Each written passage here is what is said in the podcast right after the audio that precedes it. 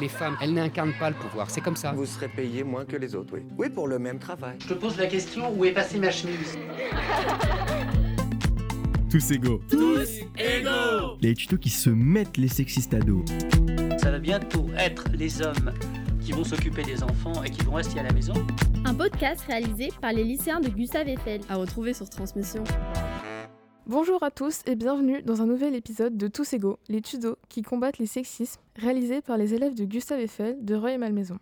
Aujourd'hui, je suis avec trois journalistes, Lou, Evan et Emma. Salut. Hey. Bonjour. Nous allons parler d'un sujet important mais pas assez évoqué, le sexisme, et plus particulièrement autour de la place des femmes dans l'art.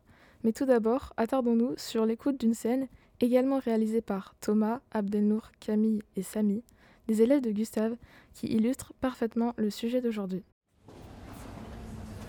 Celui-ci, je le trouve trop beau. C'est qui? Ah ouais, attends, je regarde. Ah, c'est Monet. Impression soleil levant, ça s'appelle. Je dirais limite une scène du fin du monde. C'est vrai que c'est stylé, mais moi, mes préférés, c'est les Gauguin. Toutes ces peintures de Taichi, j'adore. Et toi, Tom, t'as aimé quoi? Moi, j'aime bien la peinture de Manet, Olympia, là, qu'on a vu dans la première salle. Ah ouais, la meuf à poil, quoi Non, mais c'est pas juste qu'elle est à poil. Je la trouve vraiment trop belle, cette peinture. Vous foutez pas de ma gueule. En même temps, c'est vrai qu'il y a quand même beaucoup de meufs à poil. C'était un peu leur truc préféré dans cette époque, j'ai l'impression. Ouais, beaucoup de femmes nues et que des mecs qui peignent. Ah, mais j'avoue, c'est vrai ça. Pourquoi il y a zéro peinture faite par des femmes? C'est trop bizarre, elles avaient pas le droit de peindre ou quoi? Venez, on va demander à monsieur Chapuis. Monsieur, on a une question. Pourquoi il n'y a aucune femme exposée dans ce musée? Elles peignaient pas les femmes à l'époque ou quoi? Hmm, bonne question, Roman. Il y avait des femmes peintres au 19e siècle. Elles étaient même euh, assez nombreuses. Mais il se trouve qu'elles ont été oubliées, rayées de l'histoire, contrairement euh, à leurs collègues masculins. Et c'est pour ça qu'il y en a peu dans les musées. La question posée est très intéressante. Et justement, on va décrypter tout ça avec notre première journaliste, Lou, et tu vas nous évoquer les termes et les mots-clés du sujet. Salut Alter. Eh bien, il vient de découvrir l'invisibilisation des femmes artistes. Mais qu'est-ce que c'est? Invisibiliser quelqu'un, c'est l'effacer et ne pas y prêter attention. Un autre terme plus complexe peut s'y raccrocher, l'effet Mathilda. Il consiste donc à minimiser, voire nier complètement l'implication des femmes dans certains milieux, comme ici l'art. Il y a cependant d'autres sujets, comme la peinture, la sculpture, la musique ou encore le théâtre, et les femmes n'y sont jamais très valorisées.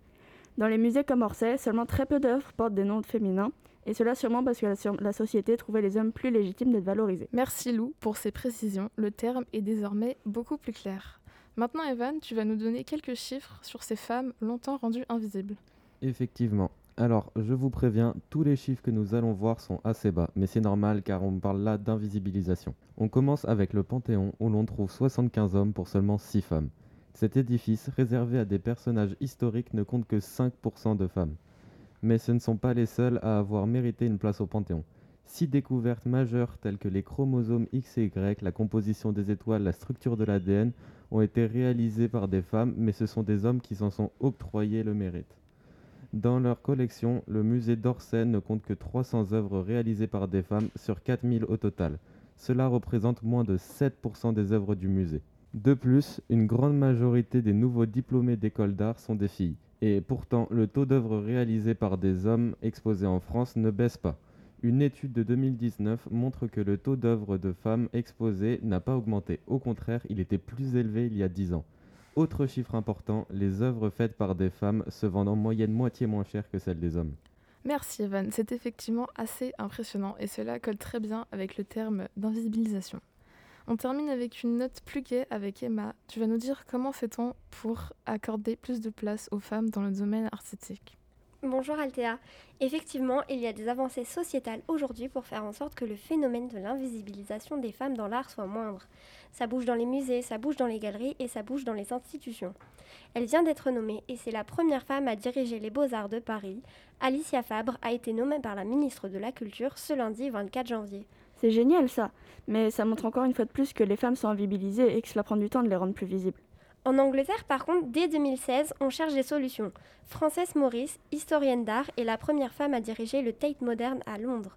Elle a décidé de réserver une extension du musée à une parité parfaite entre femmes et hommes. Elle a aussi établi comme règle que la moitié des expositions d'artistes en solo seraient consacrées à des artistes féminines. D'ailleurs, encore un chiffre important, aujourd'hui, près de 40% de toutes les œuvres exposées sont signées par des femmes. Impressionnant. À ce sujet, Camille Morino dirige l'association AWARE, Archives of Women Artists Research and Exhibition. Le but de l'organisation est de réécrire l'histoire de façon paritaire. Elle rappelle qu'il y a toujours eu des femmes artistes, mais on a tout simplement ignoré leur travail et l'histoire les a oubliées. Son objectif, replacer les femmes artistes au même plan que leurs homologues masculins et de faire connaître leurs œuvres. Index en ligne, organisation de tables rondes, de visites guidées, sans oublier le prix Aware remis chaque année. Tous les moyens sont bons pour réhabiliter les créatrices.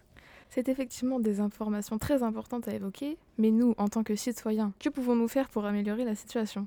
Alors, à notre petite échelle, on peut aussi ajouter notre pierre à l'édifice grâce à des réseaux sociaux. Sur Insta, Aware est à la page. L'association partage plein d'œuvres et de portraits d'artistes féminines, mais aussi les dates de toutes les expositions et autres rendez-vous à ne pas manquer. Le compte Twitter Accroché publie des photos d'œuvres de femmes prises par des internautes dans les musées un peu partout en France. Du côté de YouTube, allons faire un tour sur la chaîne Virago de la comédienne Aude Goni-Goubert. Elle raconte le parcours de femmes qui ont été oubliées par l'histoire, parfois artistes, mais aussi penseuses, autrices ou exploratrices. Merci beaucoup Emma pour toutes ces informations. C'est donc la fin de l'émission. Merci à tous et à toutes de nous avoir écoutés. Je vous remercie tous les trois d'être venus et d'avoir participé à la réalisation de ce tuto. Au revoir. Ciao. Salut. Nous remercions également les élèves de la première Agora qui ont accepté de prêter leur voix pour l'enregistrement de la scénette. Vous pouvez retrouver notre série de podcasts en intégralité sur le site du lycée ou sur l'audioblog d'Arte Radio. C'était Altea à l'antenne. Bonne fin de journée à tous.